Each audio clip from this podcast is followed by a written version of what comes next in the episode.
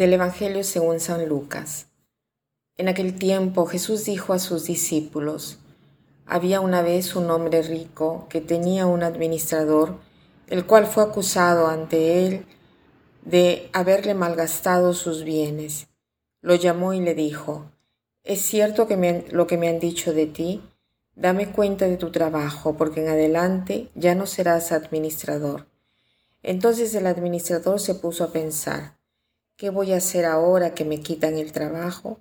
No tengo fuerzas para trabajar la tierra y me da vergüenza pedir limosna. Ya sé lo que voy a hacer para tener a alguien que me reciba en su casa cuando me despidan. Entonces fue llamando uno por uno a los deudores de su amo. Al primero le preguntó, ¿cuánto le debes a mi amo? El hombre respondió, cien barriles de aceite. El administrador le dijo, toma tu recibo, date prisa y haz otro por cincuenta. Luego preguntó al siguiente, ¿y tú cuánto debes? Este respondió, cien sacos de trigo. El administrador le dijo, toma tu recibo y haz otro por ochenta. El amo tuvo que reconocer que su mal administrador había procedido con habilidad, pues lo que pertenecen a este mundo son más hábiles en sus negocios que los que pertenecen a la luz. Esta página del Evangelio, como tantas otras eh, que están presentes en la Biblia, a simple vista eh, tienen alguna dificultad. ¿En qué sentido? El patrón rico que representa a Dios elogia al administrador deshonesto. No es que lo, elogia por su deshonestidad, sino por su habilidad, por su astucia. O sea, este hombre al verse en problemas que hace, piensa de asegurarse un futuro en el momento que será despedido. El hecho que él piense en el futuro lo hace objeto de este elogio de administrador e incluso el modo como piensa en el futuro, Se da cuenta que si quiere asegurarse el futuro tiene que ganarse la estima, la estimación de los otros, ¿no? Usa la generosidad, lógicamente con el dinero del patrón, ¿no? Con su dinero, ¿no? Para conquistarse un futuro. Entonces, es esto lo que nos, a lo que nos invita hoy Jesús a reflexionar, ¿no? Tú que eres un hijo de la luz, que crees en la resurrección de Jesús, tú muestras la misma habilidad de este hombre, de este administrador.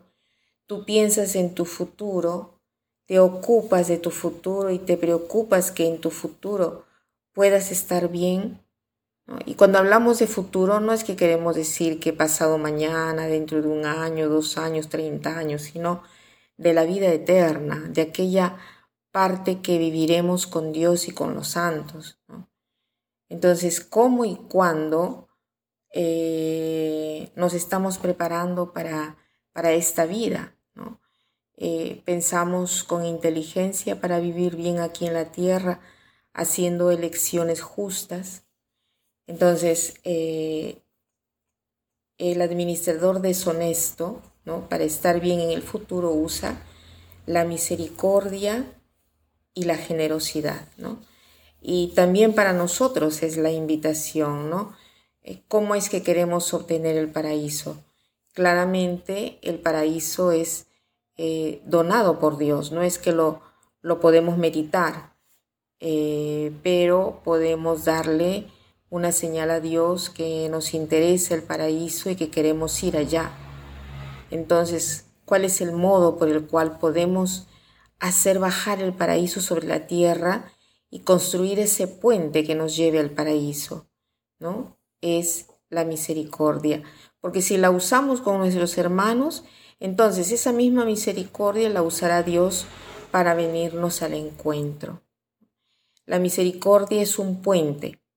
Si nosotros lo construimos entre nosotros y los demás, ese puente será el mismo que nos llevará a Dios. Entonces, recordemos que el paraíso es una casa que se construye acá en la tierra y se vive en la otra vida.